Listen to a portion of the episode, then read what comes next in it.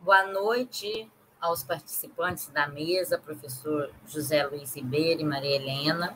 Boa noite, Diego, administrador da nossa sala virtual dessa Hora da Cidadania. E boa noite, internautas que, se... que nos seguem no Facebook e no YouTube.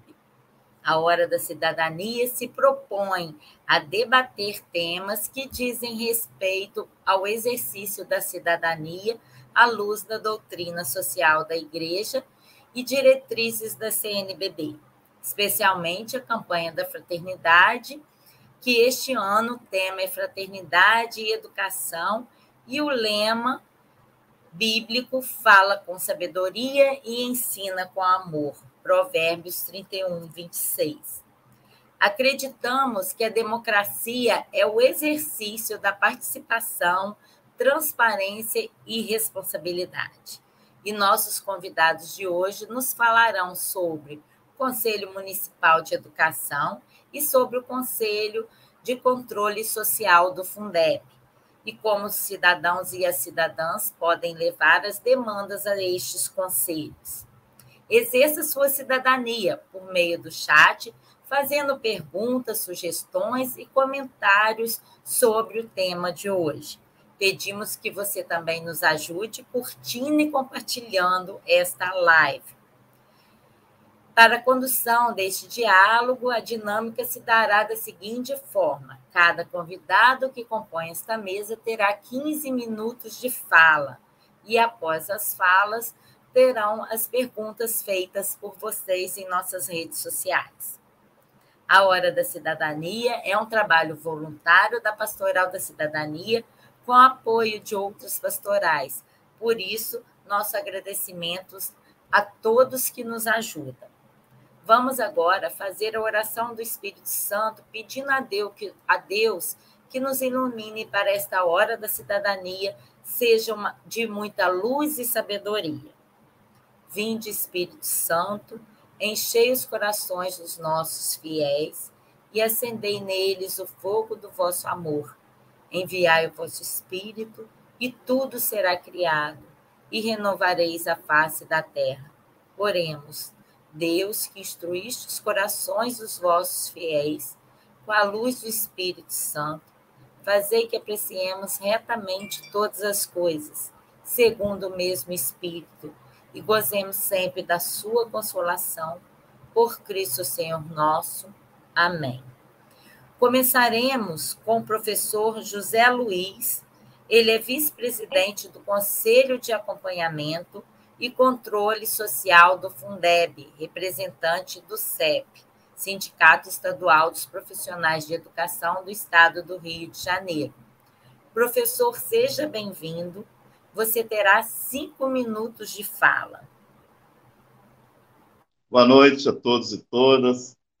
É, gostaria de primeiramente agradecer uh, pelo convite, né, a pastoral, uh, agradecer ao nosso presidente lá do conselho, nosso lá do CACS Fundev do município de Itaperuna, é, nosso presidente Celso Nunes, né, pela confiança em permitir que eu possa estar aqui falando em nome é, do Fundeb, né, do nosso conselho. Dizer para vocês que é, a história dos conselhos ela não começa agora, né? Ela começou já faz um período bem distante, né? Não são novidades. A novidade é a, a, participação que ainda não é aquela participação que nós desejamos. Nós desejamos uma participação muito mais é, objetiva, a nível de qualidade, a nível também de quantidade de pessoas, tá? É, desde, a, desde antes da, da, da, implantação, né, da nossa Constituição Cidadã que a sociedade brasileira já almejava é, essa participação popular na gestão pública. Né? Isso só se consolida com a, o advento da Constituição de 88. A Constituição de 88 é que nos dá esse direito da participação é, cidadã na gestão pública. Em relação aos conselhos, é, temos ainda muitas dificuldades. É, a gente, eu estou no Sindicato dos Professores, filiado desde os anos 90, e é a primeira vez que o Sindicato dos Professores é, de Itaperuna, do CEP Núcleo de Itaperuna, participa da composição do Conselho é, de Acompanhamento do Fundeb. E nós estamos já no sindicato desde o início é, do século XXI, já a partir de 2002, 2001, 2002, que nós começamos a participar. E só agora, praticamente 20 anos depois, é que nós conseguimos, o sindicato, participar da composição. Imagine só a dificuldade. Né? E a legislação já fala há muito tempo, né, há décadas, que fala da participação, da representação dos profissionais né, da educação, dos servidores da educação. Tanto é, a parte dos profissionais do magistério, quanto a parte dos técnicos administrativos. Isso já está consolidado na lei há muito tempo. Só agora, né, no ano de 2021, começamos a ter realmente um assento de fato na composição do Fundeb. Mas ainda temos muitos desafios. Né? Na, nessa composição, nós temos representação de pais e temos também representação de alunos, além daqueles né, que são é, indicados pela, pelo Poder Executivo. Mas temos uma dificuldade muito grande né, em, em como conseguir a participação dos pais nesse conselho. É, nós sabemos que, mesmo nós é, profissionais diretamente da educação. É, em alguns momentos nós não podemos participar e por isso precisamos de um suplente, para quando um não puder participar, o outro participa. E é de suma importância a nossa participação. Nós somos 13 membros, né? tem representação dos pais e tem representação de estudantes. E como fazer, como possibilitar é, a participação dos pais. Muito difícil. As pessoas precisam trabalhar. É, essas reuniões acontecem, geralmente acontecem durante o dia, ou na parte da manhã, ou na parte da tarde. E aí a dificuldade muito grande dessa participação, tanto de estudantes quanto de pais. Aliás, temos também a dificuldade em relação à, à representação também ligada e até algumas indicações do Poder Executivo. Ainda temos essa dificuldade. Né? Isso foi tema de uma reunião recente que o nosso presidente, inclusive, colocou para o prefeito municipal a dificuldade da participação dos membros indicados pelo Poder Executivo. E essa gestão é uma gestão que nos dá a possibilidade de, inclusive, dar parecer a respeito de prestação de contas. Nós podemos requisitar, inclusive, a folha de pagamento né, dos servidores da educação, para verificar se, de fato, aquelas pessoas estão atuando efetivamente na educação, como manda a lei do Fundeb, e se as pessoas né, não estão. Ainda não conseguimos aqui no município né, o acesso à folha de pagamento dos profissionais da educação. Mas é algo que já requisitamos e vamos continuar requisitando, não só através do sindicato, mas através do conselho também. Porque está previsto na legislação né, que o conselho tem essa prerrogativa, inclusive, de requisitar esses documentos relativos à prestação de contas, relativos a questão de licitações, de obras, de serviços, convênios, é, é importante que a gente possa ajudar o Poder Executivo na gestão desses recursos. São recursos valiosos, que podem ajudar a diminuir a desigualdade, que pode diminuir também a questão do déficit de aprendizagem, eu estava falando né, em off há pouco.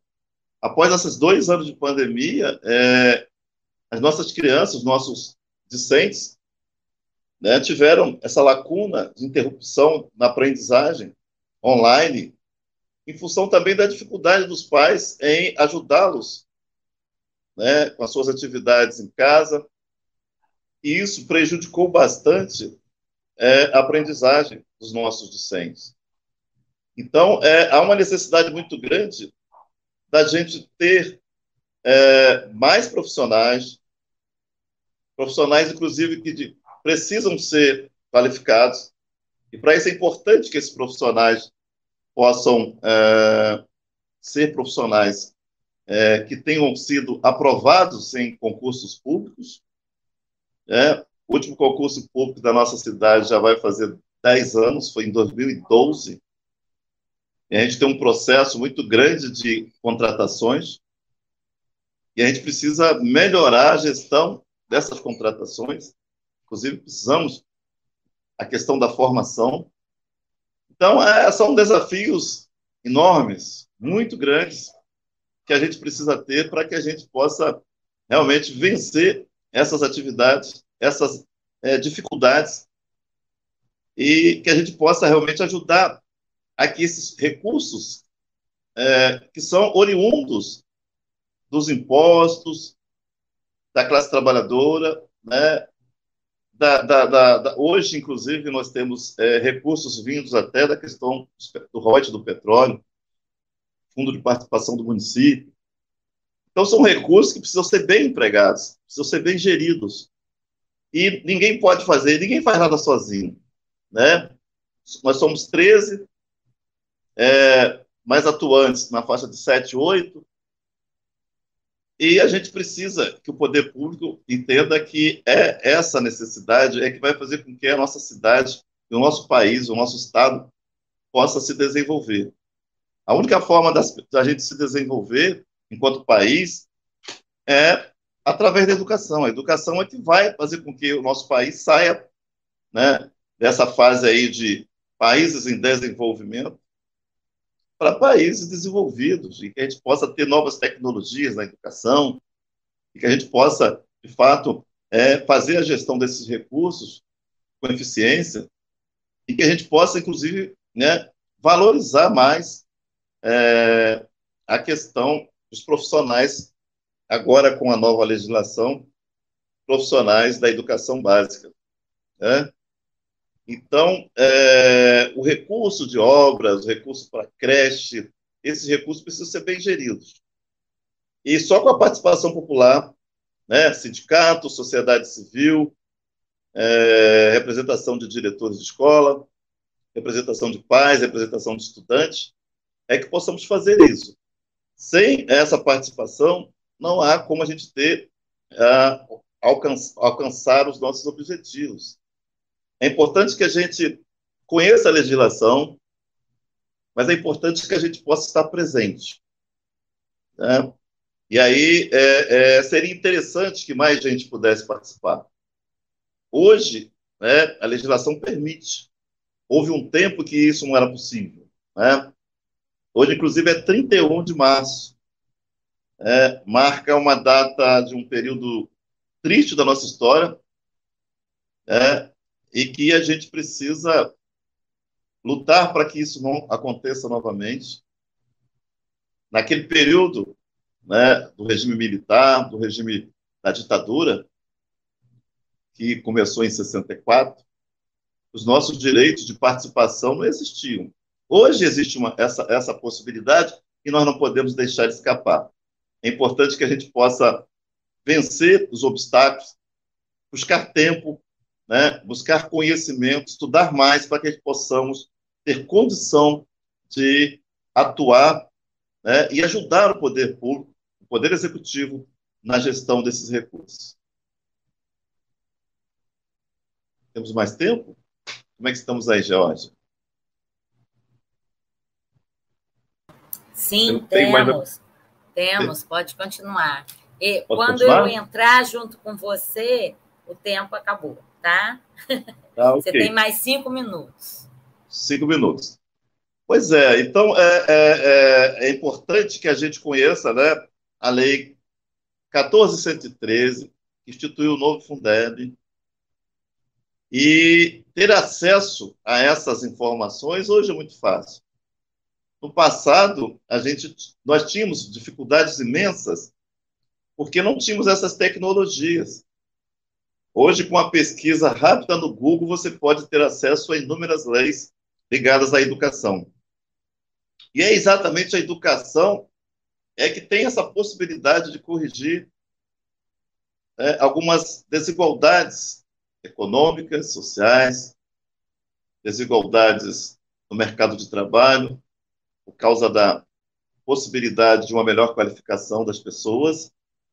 E isso só é possível se essa gestão né, desses recursos né, ligados à educação, seja eles para o pagamento de professores, seja o recurso ligados à questão do transporte, seja o recurso ligado à questão das obras, o recurso ligado à questão dos convênios né, com as creches, enfim, são inúmeras, inúmeras ações, inúmeras atividades que podemos desempenhar e precisamos desempenhar junto com o poder público.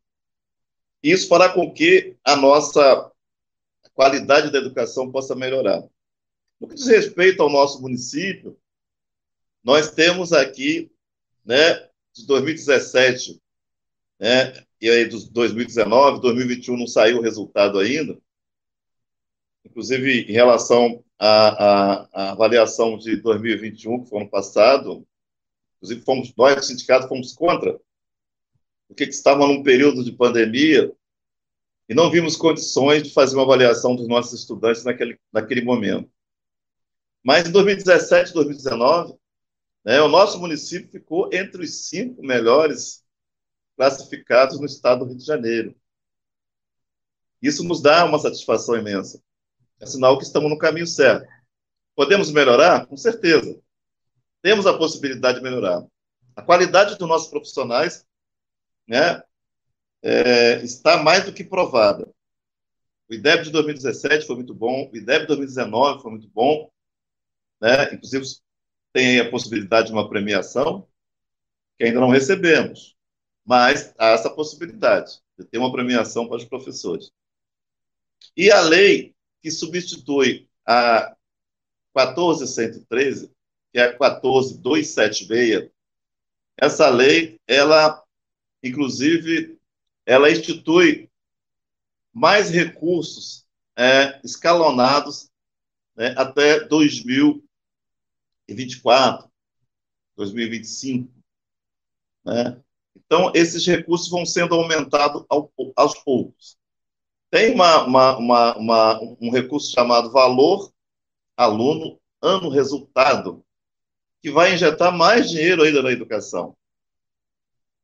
É, isso começará a partir do ano que vem, a partir de 2023, né, é, os municípios que se propuserem a receber esse recurso extra né, terão que cumprir algumas tarefas, como é, democratizar a indicação dos seus gestores escolares. É, hoje nós temos nossos gestores escolares com indicação é, do nosso prefeito. Mas para receber essa injeção de recurso extra, precisaremos mudar não só os índices de aprendizagem, né, que o nosso município está bom, mas precisamos melhorar, pode melhorar. Temos ainda espaço para mudança, para otimizar mais ainda a aprendizagem dos nossos educandos. Mas precisamos cumprir outras tarefas, né, que é melhorar a gestão das escolas, democratizar o acesso né, é, desses diretores, que precisam ter, passar ou por um, um, critério técnico, inclusive eu passei por um critério técnico desse em 2014, numa, numa avaliação interna da Secretaria Estadual de Educação. a SEDUC.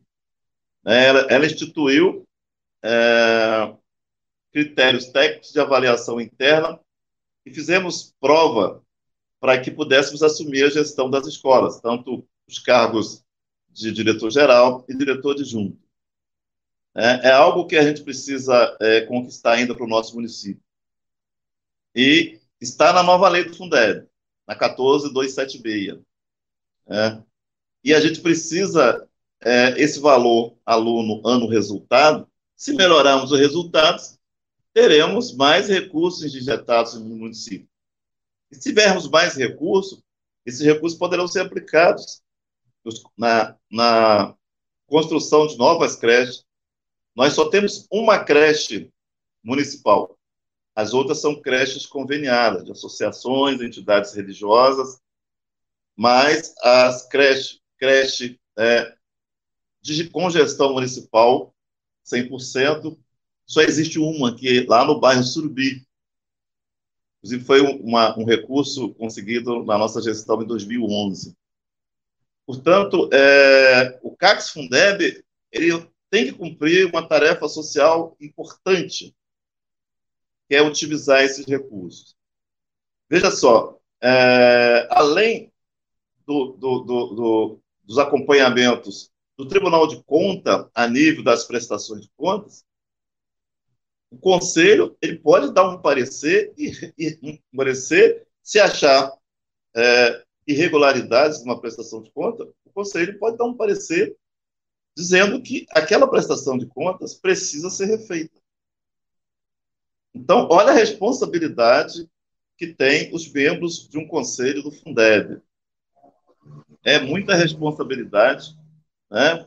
A gente colocar nossos nomes ali, porque precisamos assinar.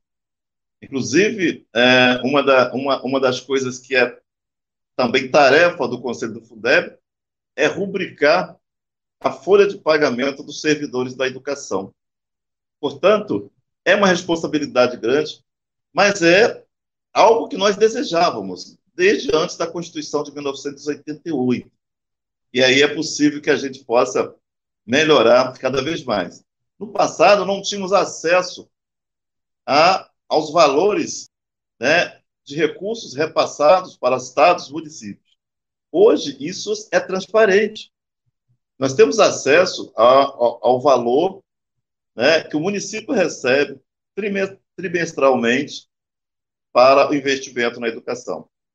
E esse investimento, com a nova lei, ele aumentou de 70%, de 60% para 70% no valor mínimo para o pagamento dos profissionais de educação básica.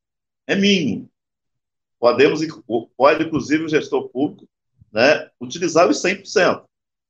Mas, no mínimo, 70% precisa ser para o pagamento e valorização dos profissionais da educação básica. Portanto, é muita coisa para a gente gerir, ajudar, é muita coisa para discutir, e a gente precisa dar publicidade. E aí que entra esse papel importante da pastoral da cidadania, dando condição que a gente leve né, é, para o grande público, né, os internautas, os pais, né, para aqueles que querem uma educação melhor para seus filhos, é, a gente possa divulgar esses conhecimentos e dizer que é, é, o conselho é um conselho é, aberto a sugestões, a críticas, né, a, a, elogios, e nós estamos aqui né, com o desejo de colaborar na gestão. Nem sempre vamos acertar, mas podemos buscar né, melhorar cada vez mais a educação. Nós que já estamos a, aposentados, que é o meu caso, né, que participei da educação enquanto aluno por décadas e depois mais 30 anos de professor, é, podemos acompanhar a evolução da educação brasileira. De momentos em que não se, não se tinha nem livro didático, que poucos podiam comprar, a distribuição gratuita que temos hoje. Né? Para a questão do transporte, principalmente aquelas pessoas da zona rural, que podem se deslocar né, é, até a cidade, visto que as escolas de zona rural elas ficaram é, é, por muito tempo relegadas e aí as pessoas começaram a diminuir a procura na zona rural, até porque também com o êxodo rural, as pessoas vieram para a cidade, né? E poucos ficaram, mas esses poucos precisavam e precisam ainda de transporte, né? Precisam de suporte pedagógico, é, precisam de material didático, precisam de uma merenda, né? e, é, e é papel também do Conselho do Fundeb, né, do nosso Conselho de Acompanhamento do Fundeb, é acompanhar todos esses, esses recursos que são investidos no transporte, na merenda, nas obras, tá certo? Então é importante que a gente é, se aproprie desses conhecimentos e também possa se apropriar da possibilidade de estar participando né, dessa gestão. Eu vi a Georgia falando que, que, quis fazer parte do Conselho de Educação no período anterior, né? E que é, acabou depois desistindo, né, Georgia? Mas é, eu acho que a gente é, precisa. Por tempo, acabei deixando de lado. Quando não consegui, é. fiquei. É. Mas é importante que a gente continue. É, é uma tarefa árdua, essa tarefa de, de, de, de melhorar a participação, melhorar a gestão. É uma tarefa que não é fácil. Há momentos de desânimo, há momentos de euforia, mas é, a gente precisa fazer. É um compromisso é, não só conosco, enquanto profissionais, mas é um compromisso com a, a justiça social, com a, o combate às desigualdades, combate às injustiças, o combate à fuga de recursos, né? Durante algum tempo, é, inclusive pouco mais de uma década. É, Luiz, o tempo, tá? Tá bom, vou fechar. É, nós tínhamos profissionais da educação que migraram para outras secretarias porque o salário estava muito baixo. Naqueles momentos em que né, o, o, a lei do piso é de 2008. Então, essas pessoas migraram, porque não tinha ainda um piso para que a gente pudesse é, é, ter um, um, salário um pouco melhor. Né? Então, muita gente se, se, afastou da educação. E aí a tarefa agora é o seguinte, é descobrir quem são essas pessoas e se elas estão ainda recebendo recursos da educação ou não. Tá? E para isso, somente o Conselho poderá fazê-lo se tiver acesso é, à planilha é, a, de pagamento né, dos profissionais da educação. Então, a gente precisa ter acesso à folha de pagamento. Tem uma função do Fundeb, mais uma função do Fundeb. Obrigado, José Luiz, né? A nossa, com a sua fala aí, a nossa campanha da fraternidade, ela é bem clara, né? Que a educação tem que ter participação da igreja, dos, da família, né? da sociedade Sim. e que todos têm que se envolver. A campanha da fraternidade é bem clara para a gente ter uma educação integral, né? Que é onde nós vamos educar os nossos filhos e todos participando, né? E, e, essa questão política a gente realmente tem que se envolver, porque se a gente deixar a educação caminhar, né, e nós cidadãos ficarmos só olhando, né, infelizmente hoje a educação está sendo deixada de lado, né? Porque os políticos, né, que fazem politicagem querem mais que, que tenhamos cidadão, cidadãos que não é, é, pensem, né? E hoje a educação ela, ela trabalha muito com conhecimento e que, que o aluno possa aprender a desenvolver e a, a pensar, né? Então, mas isso aí depois a gente fala mais, né? Agora é, nós vamos para a fala da professora Maria Helena, né? Que a professora Maria Helena é presidente do Conselho Municipal de Educação. Maria Helena, seja bem-vinda. Você tem terá 15 minutos de fala. Obrigada, boa noite a todos. Eu quero agradecer a Pastoral da Cidadania por este convite, para podermos esclarecer um pouco né, o trabalho do Conselho Municipal de Educação. Que bom que nós temos esse espaço, né? De poder falar, divulgar e colocar os nossos sentimentos, os nossos sonhos, para que outros possam voar junto conosco. E eu gostei muito do tema da campanha da fraternidade, né? que é um versículo lá de Provérbios. Fala com sabedoria, ensina com amor. Olha, tirada do livro dos livros, né? E quando nós pensamos em falar com sabedoria, nós temos que nos dirigir a este livro, que ali está a sabedoria, né? Adquirida pelos tempos, através dos tempos, para todos nós. Mas eu vou falar um pouco sobre o conselho, sobre a minha função. Eu sou, eu estou presidente do Conselho Municipal de Educação do nosso município, né? Que também é constituído de 10 pessoas, 10 membros, todos eles com saber notório em educação, todos eles com um conhecimento é, a nível de terceiro grau, pós-graduados, outros até com mestrados, mestrado.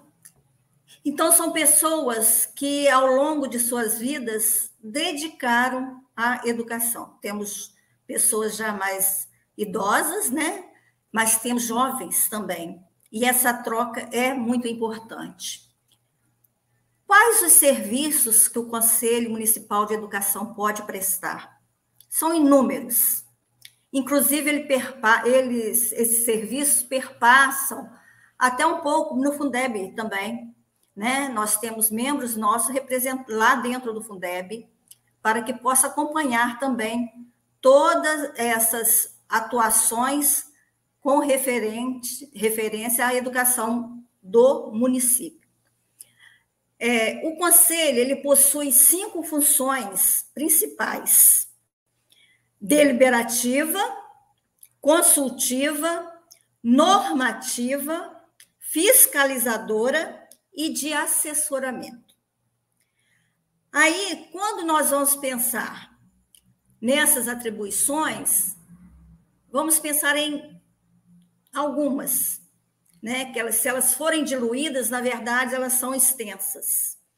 As atribuições é, normativas e deliberativas, elas são para dar o suporte das legalidades, das legislações, das normas federais e estaduais, adaptando-as à realidade do município. Então, nós é, somos autônomos, temos a nossa autonomia para decidir porém, nós obedecemos às normas federais, estaduais e as aplicamos, né? Tentamos moldá-las à realidade do nosso município, que cada município tem a sua peculiaridade.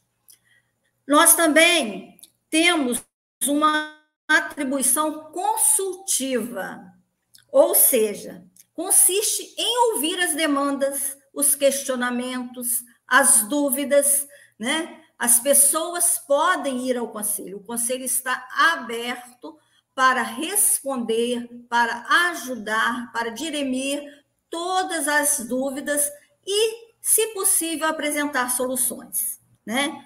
Estudamos, questionamos, fazemos sempre uma releitura de todas as legislações e estamos sempre com as nossas portas abertas para ajudar em qualquer é, assunto referente à educação do município. A nossa responsabilidade também é muito grande, viu, José Luiz? Você sabe disso. Temos a nossa também atribuição fiscalizadora.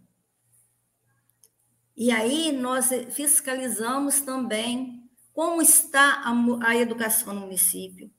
Se ela está indo bem, se ela não está, Zé Luiz falou há pouco sobre o IDEB, né, que é um, um marco para que nós possamos é, é o termômetro que nós vamos ter do município, que ainda não temos o resultado.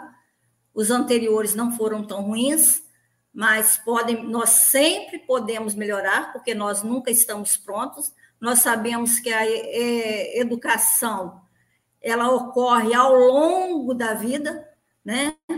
Ela não é estática, ela vai acontecendo, né? Então, nós temos essa função também de fiscalizar, de modernizar, de dirimir dúvidas, de aprovação, de julgamento. Não quer dizer que nós sejamos os donos da verdade do Conselho Municipal de Educação. Não. Aceitamos sugestões, aceitamos críticas e aceitamos é, também colaboração daqueles que acham que podem nos ajudar. Nós possuímos também a atribuição de assessoramento. Neste caso, consiste basicamente em assessorar a Secretaria Municipal da Educação, na pessoa do secretário municipal, né? sempre que houver necessidade. Ele, sempre que necessário, também consulta o conselho para saber se é viável ou não alguma situação prevista ou não também. Né? Então, nós somos também uns é, assessores neste sentido da Secretaria Municipal de Educação, auxiliando o secretário neste sentido. E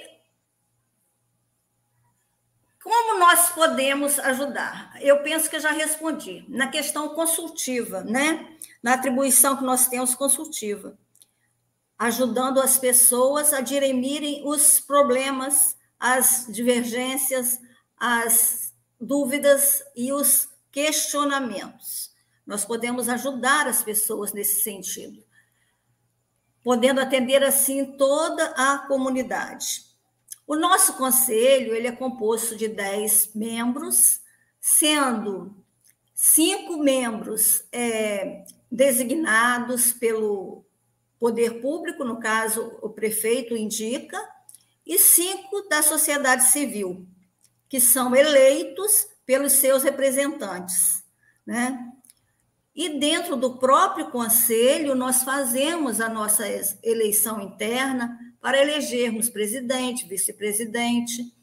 Nós possuímos também secretária, é, secretária-geral, administrativa, para poder nos auxiliar nesse trabalho. Reunimos todas as quartas-feiras, é, de duas horas até as cinco, às vezes vai mais, às vezes vai menos, menos, né? Mas é, nós reunimos todas as quartas, semanalmente, para fazermos as deliberações, normatizações e estudarmos também as novas legislações que aparecem.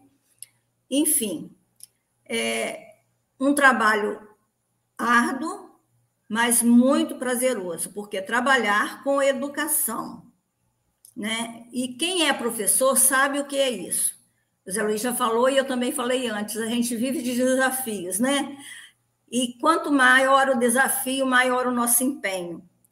Professor, ele é capaz de superar todas as dificuldades, né?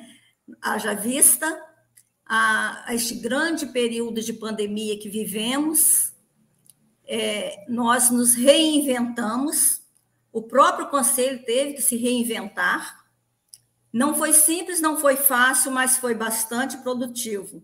Nós conseguimos, mesmo ali, online, né, é, legislar, aliás, deliberar e normatizar algumas situações pendentes. É, alguém me fez uma pergunta aí, eu, eu não consegui lê-la, mas qual é o procedimento para fazer parte do Conselho Municipal de Educação? Bom, Geórgia, é, cinco dos membros são indicados pelo prefeito, tá? É o poder público. E os cinco, os outros cinco, eles são escolhidos pela sociedade civil, por entidades é, é, com é, legalmente constituídas, legalmente constituídas. Então, hoje nós temos representantes da dos clubes de serviços na área educacional sempre, né, pessoas envolvidas com a área educacional nas condições que eu já disse antes. Nós temos pessoa, uma pessoa do sindicato é, de, de, de, professores, nós temos é, uma é, representante da educação especial, que sou eu, que é o meu mimo, que é o meu carinho, que é o meu amor, que é o meu legado, e que eu me dedico com todo entusiasmo. Temos também representantes das escolas particulares que são eleitas, tá? Todas essas pessoas da sociedade civil são eleitas pelos seus pares, tá? A sociedade, nós lançamos o edital, colocamos em público, as pessoas que quiserem se inscrever, desde que se pertençam a uma entidade legalmente constituída, ela pode ser é, é lançado o edital, tem o dia até o prazo de inscrição, os documentos necessários, que se exige vários documentos das instituições que são é, muito importantes, que estejam realmente dentro da legalidade, e a pessoa que se candidata tem que ter um saber notório em educação, tem que ter o terceiro grau e fazer parte né, dessa, da sociedade e preferencialmente, preferencialmente morar no município de Itaperuna, tá? Isso não quer dizer que outras pessoas não possam participar, mas preferencialmente que sejam do município, até porque nós vamos deliberar e normatizar situações do município em, do município em pauta. Mais uma pergunta, mas eu gostaria de falar a, a questão da minha representação. Na educação especial, como eu disse, que é o meu coração, é o meu mimo, é a menina dos meus olhos. Eu fui eleita pela educação especial, para representar a educação especial, que hoje né, já está com muito mais holofotes do que há tempos atrás. Né? Nós temos é, uma a LBI, que é a Lei Brasileira de Inclusão, que nos norteia, que nos orienta e que dá aos nossos atendidos os direitos que lhes são é, direitos que eles têm.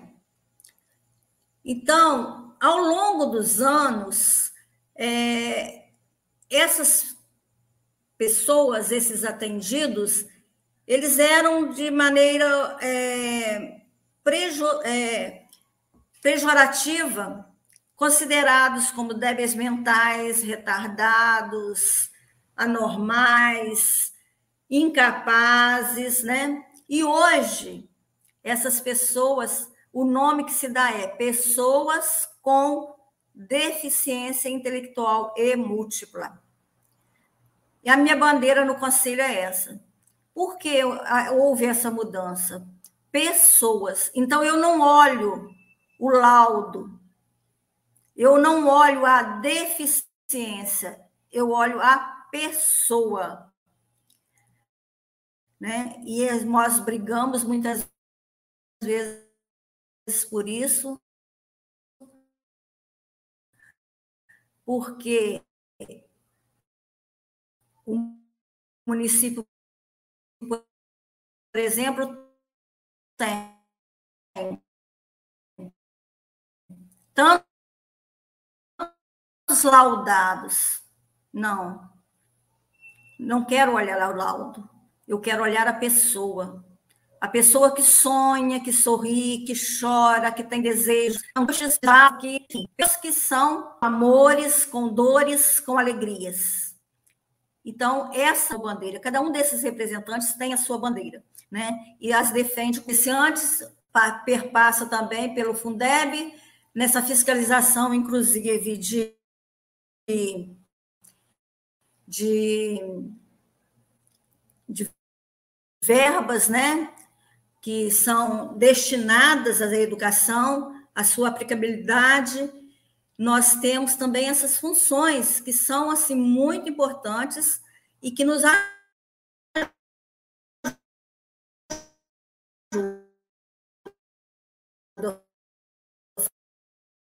fazemos parte também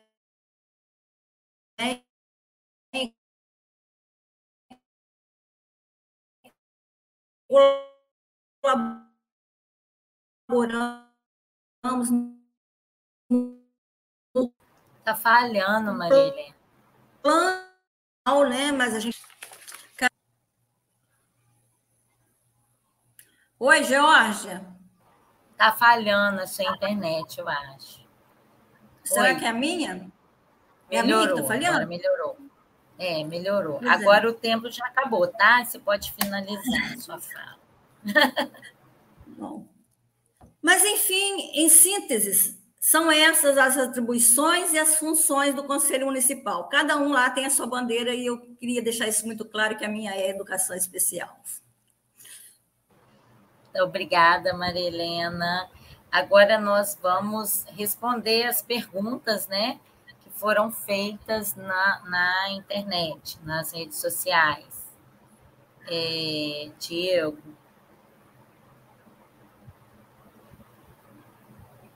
Pode colocar a pergunta aqui, né? Tem uma pergunta que eu fiz para o José Luiz, né?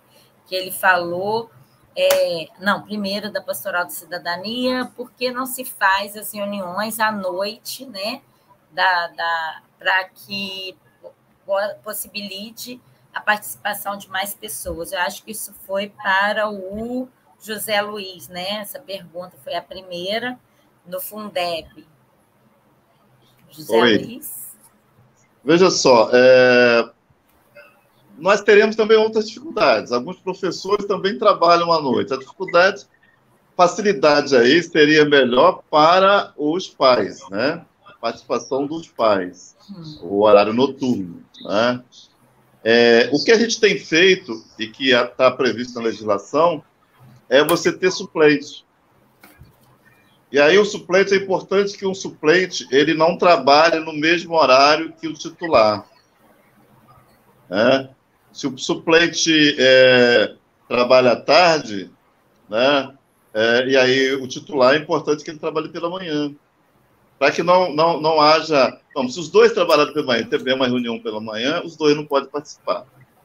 Se os dois forem à tarde, agora, o que eu percebo é a questão do, dos pais né? É, e dos estudantes. Né? Nós temos uma dificuldade aqui também, que é a gente não tem uma, uma entidade representativa dos estudantes. Né?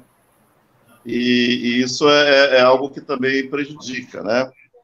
nós temos aí é, instituições de pais, a gente tem por escola, mas a gente não tem uma instituição de pais do município. Né? A gente tem uma instituição, uma associação de pais da escola X ou da escola Y. Não temos associação de pais é, como se fosse algo abrangente na cidade. Mas eu acho importante a participação dos pais. Né? Como é importante a participação desses pais também na, na escola. Né? é, que é um outro desafio, que a maioria dos pais hoje, inclusive as mães, tem que sair para trabalhar, né? E aí é a questão da, da, da, do emprego, da sobrevivência, da manutenção da família, né? Mas o, o que é possível fazer hoje é você ter suplente, né, que trabalhe em horários distintos, né? para a noite ainda não, não, é, não, ainda não chegamos a uma, uma, uma, definição de que é, é, melhoraria. O melhor só na questão dos pais. entendeu? Mas nos demais casos, é, a não ser que esse pai tenha uma, seja uma pessoa que tem, esteja aposentada, aí é mais fácil. Mas é, a estratégia hoje é você ter um suplente que trabalha num horário e um titular que trabalha no outro horário, certo? Tem outra pergunta, né, que eu fiz lá para todo mundo ler, né? José Luiz, você falou aí, né, da questão da indicação do secretário de Educação que é feito pelo prefeito. E muitas vezes, em algumas vezes, né, ele não é o profissional da área de educação. O sindicato teria alguma influência para que isso não acontecesse, né, para que nós, porque a gente sabe, se não for da área de educação, é mais complicado, né, ter um secretário que não é da área de educação. Olha, a legislação não fala é, na questão do secretário ser da área de educação, porque é um cargo de confiança, né? O ideal é que seja da educação. Né? Agora, a, a legislação também não impede que esse profissional não seja da educação. Então, é, a gente teria que mudar. É, e, e, a lei, a lei do Fundeb, a lei dos acompanhamentos, ela, ela, elas têm mudado, né? Ao longo do tempo. É uma mudança, nós, ao nosso ver, que demora bastante, mas tem mudado. A gente, o fato do, dos sindicatos é, já estarem participando dos conselhos é um avanço excepcional. Né? É, isso faz com que a gente tenha mais acesso, mais transparência na gestão dos recursos e na questão também da aprendizagem. Né? É, a gente pode observar que eu acho que o, o, o que o, o secretário, né, sendo da educação ou não, o que ele precisa é seguir a legislação. Se ele, se ele, se ele obedecer à legislação, ele vai fazer uma gestão né, acima da média. O grande problema hoje é aquelas pessoas que assumem um cargo de secretário e que não seguem a lei. Né? Mas o, o que, que pode fazer com que a, a lei seja cumprida? É o papel do conselho e o papel dos sindicatos. Né? É o papel também da, do, do Conselho da Educação, que é o caso da atuação lá da Maria Helena e os outros membros do Conselho de Educação. Eu acho que a sociedade participando e cobrando, isso pode ser, ser é, é, melhorado. Olha só, antes do piso, da instalação da, do piso nacional de educação, que foi feito em 2008, já no século XXI, né? O que que ocorre? Ocorri, ocorria, né? Você tinha profissionais em algumas regiões do Brasil que ganhavam menos que um salário mínimo. Hoje você tem uma regulamentação, né? Inclusive tem uma, uma a, a, a, o plano decenal que termina em 2024, 2014, 2024, que é o plano decenal da educação, ele tem algumas metas. E a meta 17 e 18 são muito parecidas. É equiparar é, a remuneração, o salário, né? não a remuneração, mas o salário base dos profissionais da educação, equiparar a outros profissionais, fazer uma isonomia. Profissionais do mesmo nível, né? de, de, de, de nível universitário, pós-graduação, que ainda não ocorre. A luta é essa. Nós tivemos aí agora uma discussão é, bastante intensa e está até hoje, que é o reajuste de 33,23 do, do piso do, do, do, nacional, né, da educação, dos profissionais do, da educação básica. Por quê? Porque algumas pessoas não sabem que existe uma meta a ser cumprida até 2024, que é equiparar esse salário até é, com outros profissionais também de nível superior. Além do mais, é, é, a gente precisa acompanhar, e aí é papel nosso, papel também do, do, do, do Conselho de Educação, é que é, as metas né, de aprendizagem, inclusive do nosso município, estão acima da média. O IDEB de 2019, a média foi 5,9. Nosso município foi 6,3. Então, nós estamos acima da média. Podemos melhorar? Claro. Podemos melhorar. Mas é, estamos acima da média. É, e aí, o que, que pode fazer com que isso melhore? Qualificação dos profissionais de educação. A, o último, a, a última formação a nível superior é, no município de Itaperuna para os profissionais da educação foi em 2012. Não teve outra. Tem 10 anos que não há uma formação né, a, nível, a nível superior. Então, isso precisa ser, ser melhorado. Há 10 anos, é, o, foi realizado o último concurso público. Então, é, é, a gente tem, tem cobrado, a gente tem pressionado, a gente tem também provocado o Ministério Público, e me parece que, depois de tanta prorrogação, ah, parece que pode acontecer, não esse ano, que é o ano de eleição, mas o ano que vem, é a, um concurso público aí, para que a gente possa, é, é, pelo menos a parte técnica, a gente ter é, melhorado isso, para que possa melhorar também a aprendizagem.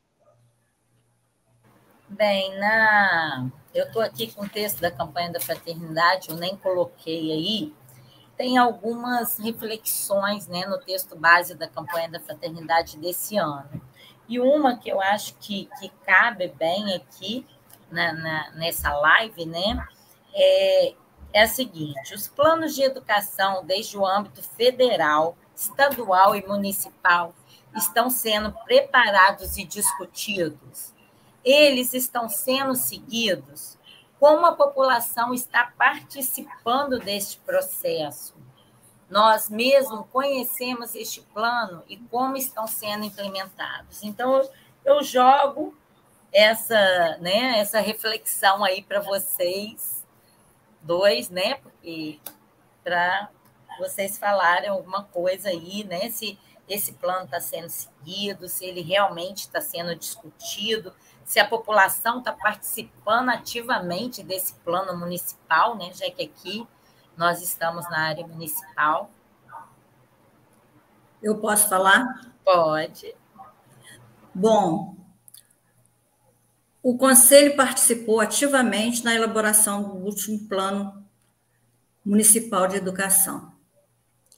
E ele foi feito assim em várias etapas, em várias audiências públicas e foram ali estabelecidas as metas, né?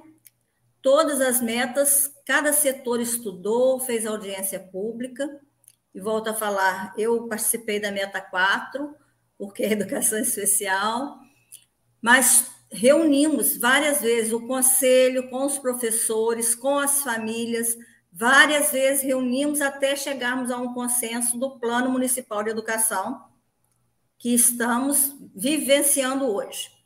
Porém, nós temos que sempre estar reavaliando, até porque já está perto da gente fazer outro, não é isso, Luiz? 2024. Pois é, mas 2024 aí. Mas nós já estamos revendo novamente. Antes da pandemia, foi até no governo anterior, nós fizemos um estudo para reavaliá-lo e vermos quais são, é, quais foram as metas cumpridas ou não. É claro que muitas não foram, né? Nós cobramos para que sejam cumpridas as metas, mas muitas vezes independem da, dos conselhos, né? Existe a, a, o poder público que tem que implementar muitas situações que nós, apesar de provocá-los, muitas vezes eles não fazem. No entanto, nós não desistimos, nós continuamos cobrando essas metas.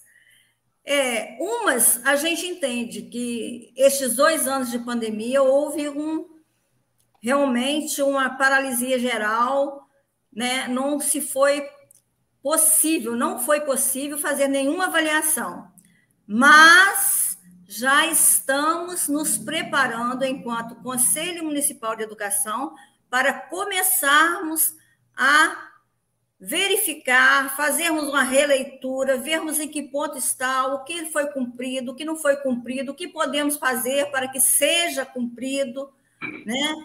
Então, existe sim uma participação através de audiências públicas. Agora, como o Zé Luiz falou, é, não são todas as pessoas que se disponibilizam a conhecer. Eu acho que são poucas as pessoas que conhecem de fato o Plano Municipal de Educação que nada é mais do que uma adaptação ao nacional e ao estadual, só dentro da realidade do município de Itaperu. É, concluiu, Maria Helena? Pode concluir. Olha só, é, esse, o, o, plano decenal que encerra já daqui a dois anos, é, isso já, desde os planos lá dos anos 90, já se falava numa coisa que a gente ainda não, nós ainda não conseguimos aqui no município, que é a questão do plano de cargas, carreira e remuneração. Né?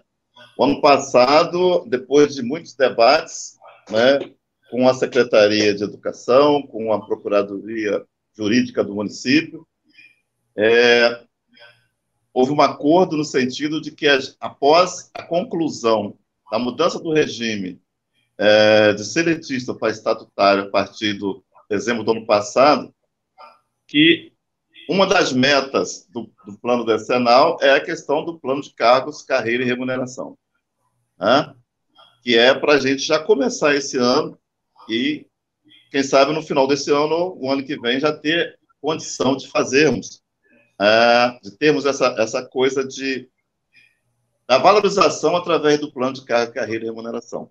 A outra é a questão da meta 18, que eu já falei, que é a questão é, da valorização daqueles profissionais que têm nível, nível superior. A outra coisa é a gente melhorar cada vez mais, é, gradativamente, é, a questão do, do processo de ensino-aprendizagem e os resultados. Os resultados.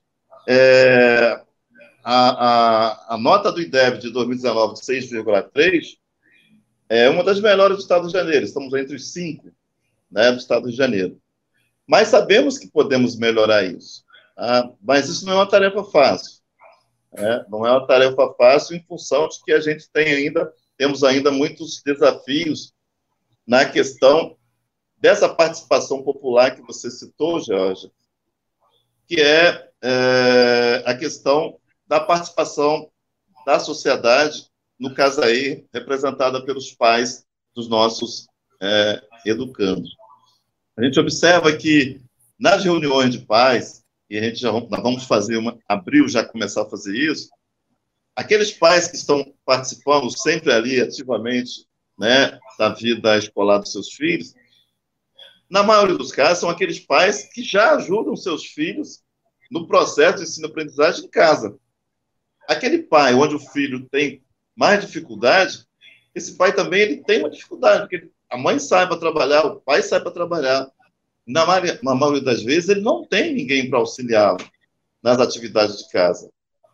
E aí, é, vendo essa necessidade, é, é, nesse período pós-pandemia, nós do sindicato e também do Fundeb entendemos, acho que Maria Helena vai concordar, que é uma situação atípica. Precisamos é, recuperar esses dois anos de déficit de aprendizagem. E aí, é, eu acho que o Poder Executivo, através da CEMED, da Secretaria de Educação, pode implantar é, núcleos de aprendizagem e de melhoria desse processo né, de aprendizagem através de associações de bairro, através de igrejas, através de sindicatos, através de instituições que, que possam cobrir o papel que os pais que não têm, muitas das vezes, a escolaridade suficiente para ajudar seus filhos, é, possam fazê-lo. E nós já temos, nós fizemos uma pesquisa aqui no bairro Vinhosa, e nós vamos começar um projeto aqui já no mês de abril, é, exatamente fizemos um apanhado, uma pesquisa para ver quais são aquelas crianças que estavam é, tendo é, a, a, o auxílio é, pedagógico para a melhoria da, da, aprendizagem. E muitos desses casos, e, e, esses pais, muitas das vezes, eles não colocam o filho porque são espaços de aprendizagem são pagos. E muitas das vezes eles não têm o recurso para pagar. Então, acho que aí entra o poder público. Né?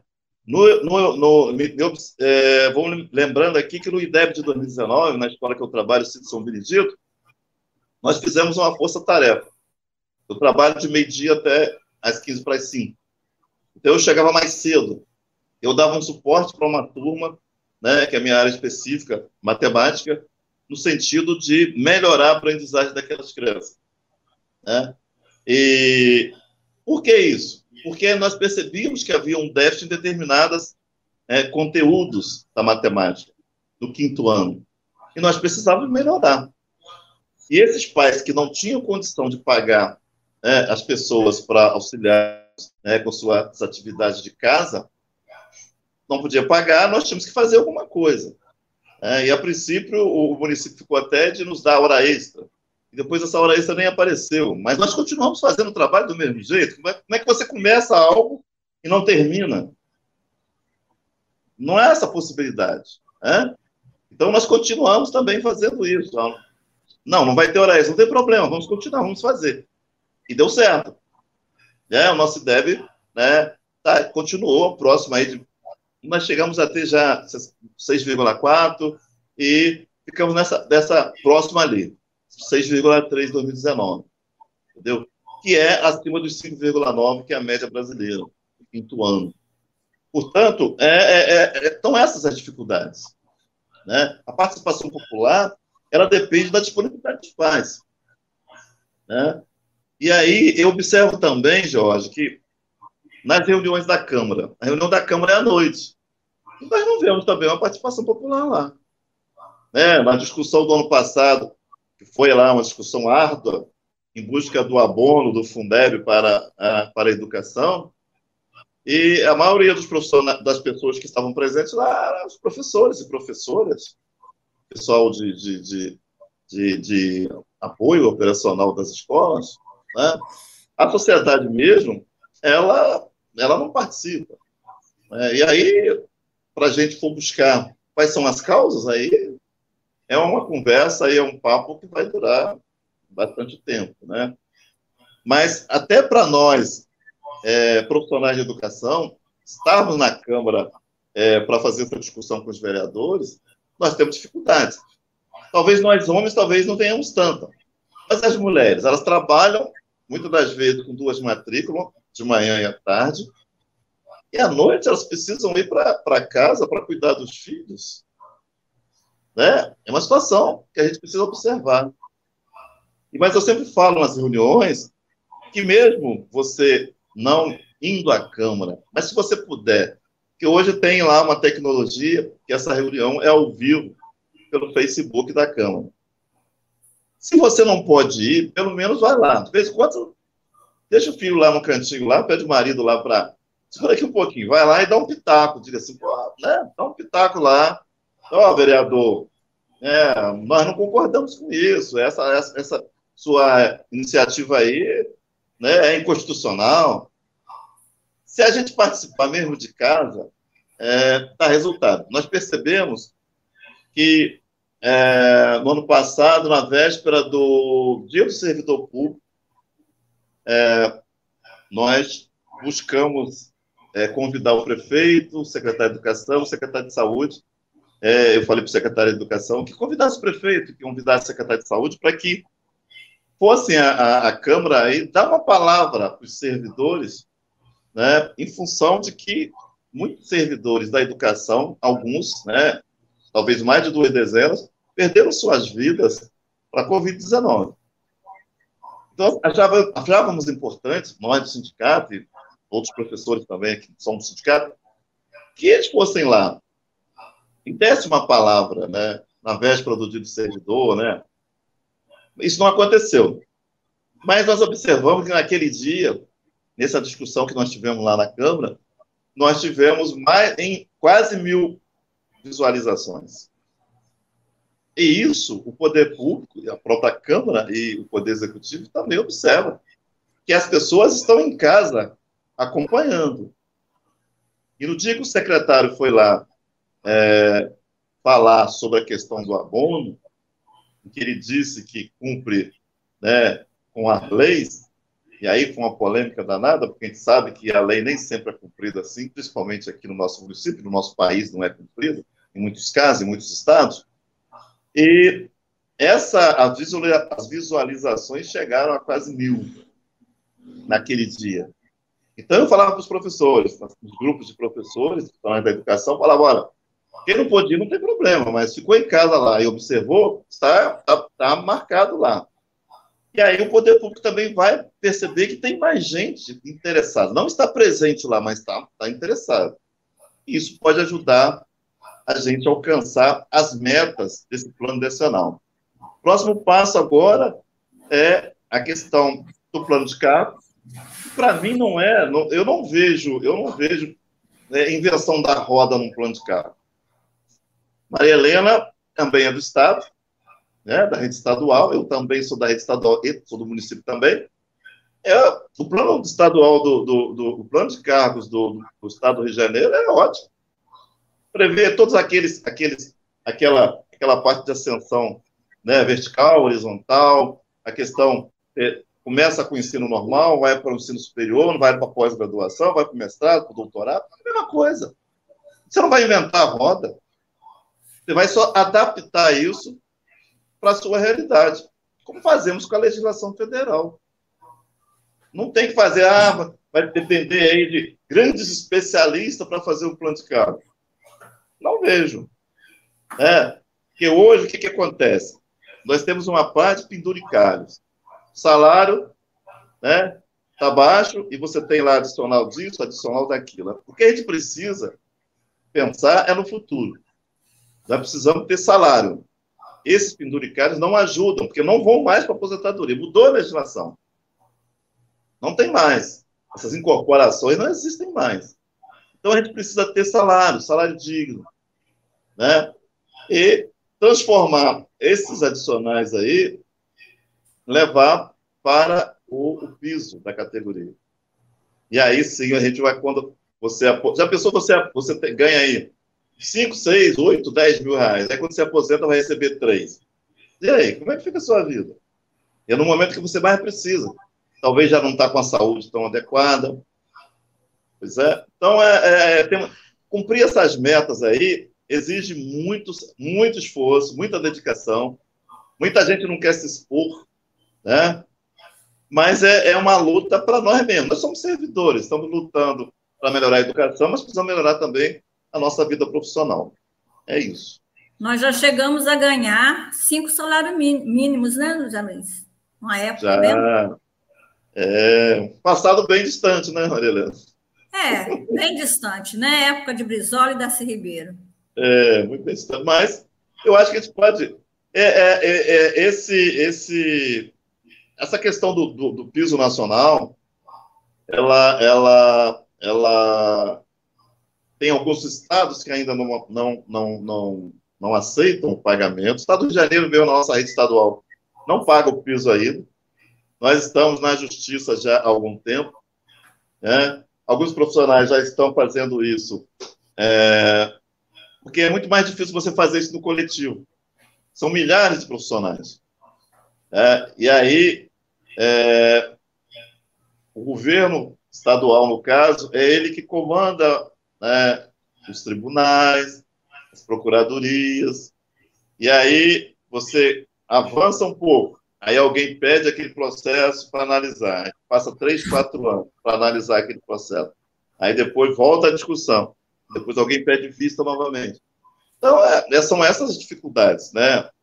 É, o Ministério do Trabalho, ele está é, muito, muito desvalorizado nesses últimos anos. É, a Justiça do Trabalho foi muito prejudicada.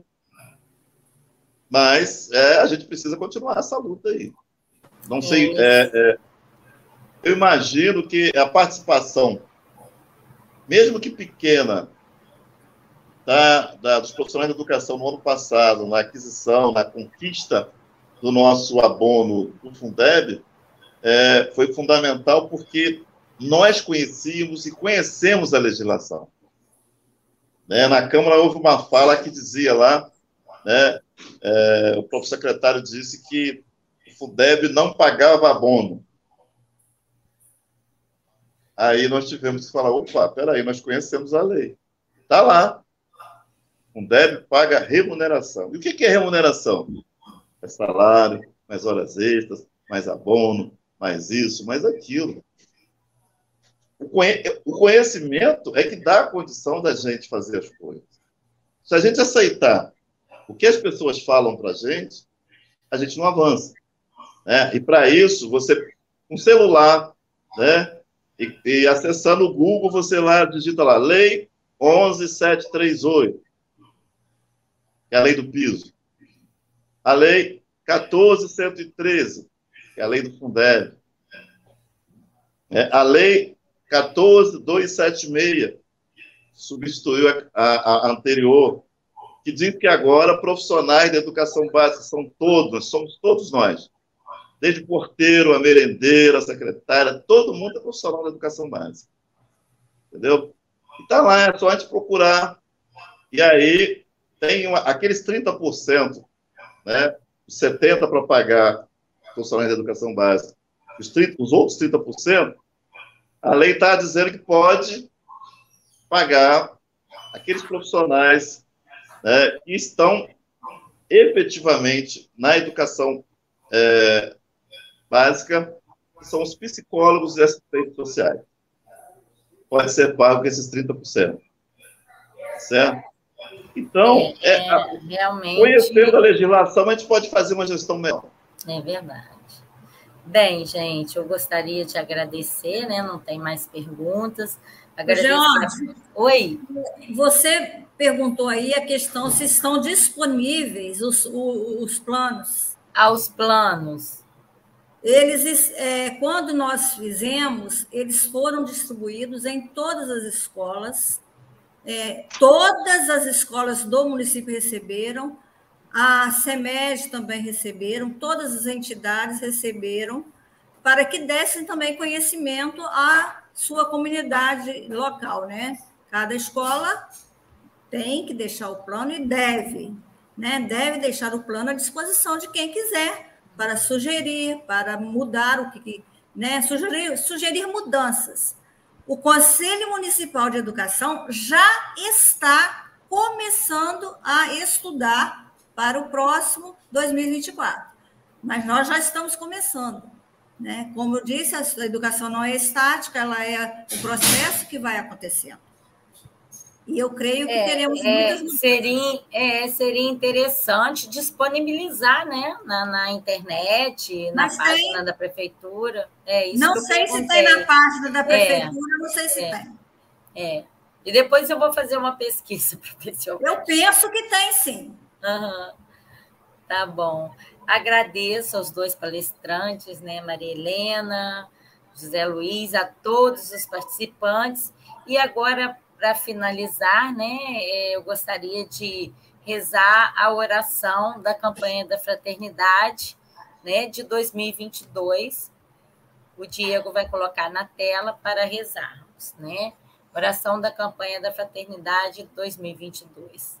Pai Santo, neste tempo favorável de conversão e compromisso, dai-nos a graça de sermos educadores pela palavra que liberta e salva.